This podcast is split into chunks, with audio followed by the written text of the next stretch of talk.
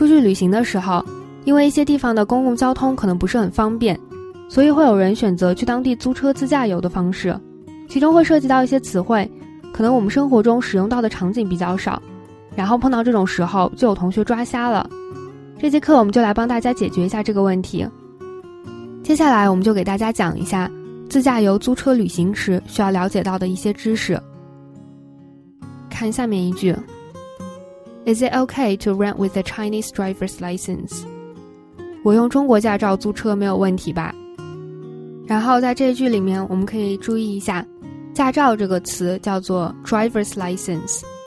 出去玩的话，我们可能还会遇到一种叫做国际驾照，这种叫做 international driver's license，就是国际驾照。关于能不能用中国驾照在美国租车这个事情。美国每一个州都会要求的不太一样，有些州会要求外国游客用国际驾照，就是我们刚才说的 International Driver's License 来租车，或者是你需要申请一个国际驾驶许可证，这个叫做 International Driving Permit（IDP），然后这个是作为你驾照的一个翻译件，但是这个东西是需要跟自己领驾照的这个国家的相关部门申请的。然后内地好像不太提供这个服务，然后这个时候我们就需要一份公证过的翻译件。在这个时候呢，租车公司的员工可能会问你：“我们需要一份公证过的翻译件。”这句话就是：“We'll need a notarized translation of your driver's license.” We'll need a notarized translation of your driver's license. 我们需要一份公证过的翻译件。我们讲了如何选车以及是否能用中国驾照租车之后，这条来讲一个同样很重要的内容，叫做买保险。然后我们问一下，这份保险是否包全险？Does it cover everything? Does it cover everything? 这句话里面的 cover 就是包括、涵盖或者是承保的意思。Cover everything 就是对所有的东西都承保，就是把所有的这些。东西都包括在了里面。然后 cover 我们来看一个例句：Does this homeowner insurance cover breakings？这个房屋保险会理赔有人闯入带来的损失吗？接下来我们就要来介绍一下在嗯美国租车的时候最常用的四种保险吧。首先第一种是 CDW 或者也叫做 LDW，这个东西就是 Collision or Loss Damage Waiver。这个中文叫做碰撞险。如果买了碰撞险之后，发生了一些意外的碰撞啊、车祸啊，或者是车内的东西失窃了的时候，然后保险公司就会给对你进行理赔。然后第二种比较常见的险是 LIS（Liability Insurance Supplement），第三方责任险。这个险的内容是说，在租车期间如果出了车祸，造成了第三方。嗯，这个第三方就是说，除了你和租车公司之外的人的造成了他们的损失之后，保险公司会负担这一部分，就会负担部分或者是全部的这个损失。还有另外一个险叫做 PAI（Personal Accidental Insurance），个人意外险，这个就比较好理解一点，就是出了意外之后，如果有一些伤亡啊、救治的费用啊，包括你的救护车费用，然后一些。医疗的费用，保险公司都会承担。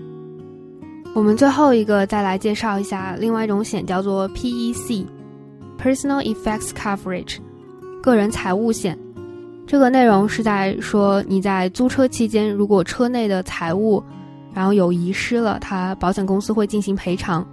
这个赔偿一般就会有一个上限，超过了这个部分，它就不会就是说全部都会赔给你。就比如说，你要是在车里面放了一个几百万的项链啊什么，他不会一下子给你赔几百万的。然后一般比较租车的时候比较重要的就是第一个和第二个险，就是 CDW 和 LIS。有一些自己的车保或者是医疗保险会涵盖租车时发生的这些情况，然后但是不是所有的都是这样子的，所以在租车的时候就一定要问清楚，如果不买保险。出了事故之后，赔偿的金额会非常大，而且因为欧美一些国家的人工劳动力这一类的会比较贵，如果出了问题想要就医或者是修理车的话，不买保险可能真的会大出血。所以租车或者是在买就是额外的保险的时候，一定要想清楚这个问题。接下来我们看一下下面一句，And I can return the car at one of your other locations, right？这句话是说我可以在别的地方还车，是吧？这句话里面有一个口语里面很常见的一个点，就是一个陈述句句尾加上 right 这个词，然后它就会用来表示确定，就是确定一下是不是这样子的。比如说，服务员和你确定订单的时候，他就会问：“You want a beef burger, right？” 你点了一个牛肉汉堡是吧？然后你要是跟同事聊的时候，你也可以说：“We have a meeting today, right？”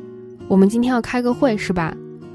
而且在口语当中也经常会用这种陈述句来提问，就比如说你想出去玩吗？就可以直接说成 “You wanna hang out？”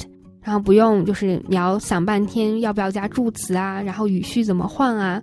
这种，然后这样子的句子就会显得比较简洁又非常好造，然后生活中就可以经常多用一下这样子的句子哦。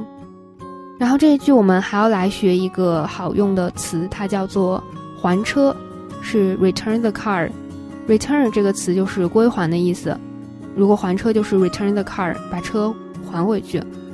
然后我们之前也学过一个嗯退货政策，然后也是用的 return 这个词，然后它就是 return policy。它就是退货政策，然后这句话里面还有一个小细节需要提醒一下大家，然后就是 one if 后面如果加名词的话是一定要加 s 的，是要加复数形式的，就是 one of your other locations，就是你其他众多的场地之一，然后所以这个事情要注意一下。如果在问还车的时候，这句话也是可以直接用的，这句话就是。And I can return the car at one of your other locations, right? 最后一句，我们就来问一下，加哪种油？是柴油吗？What kind of gas? Is it diesel? 如果在中国和美国的话，我们见到的汽油车会比较多。一提到柴油车，可能会有同学想到那种跑过去尾巴后面冒黑烟的那种车。但是如果你在欧洲的话，就是家庭车或者是租的车，都是以柴油车为主的。所以在租车的时候一定要问清楚，是加的是汽油还是柴油。如果加错油的话，修理费应该会蛮高的。这里我们来看两个词，一个是汽油 gas，然后一个是柴油 diesel。diesel 这个词的发音需要注意一下，它的这个 i e 发的是长元音 e 的音。汽油还有另外一种说法叫做 petrol，这个词就是比较英式一点的词。然后 petrol 和 gas 是指一模一样的东西，但是在美国会叫做 gas，在英国会叫做 petrol。然后在美国的加油站，它又会被叫做 gas station；英国的加油站叫做 petrol station。我们最后再来复习一下这句话：加哪种油？是柴油吗？What kind of gas? Is it diesel?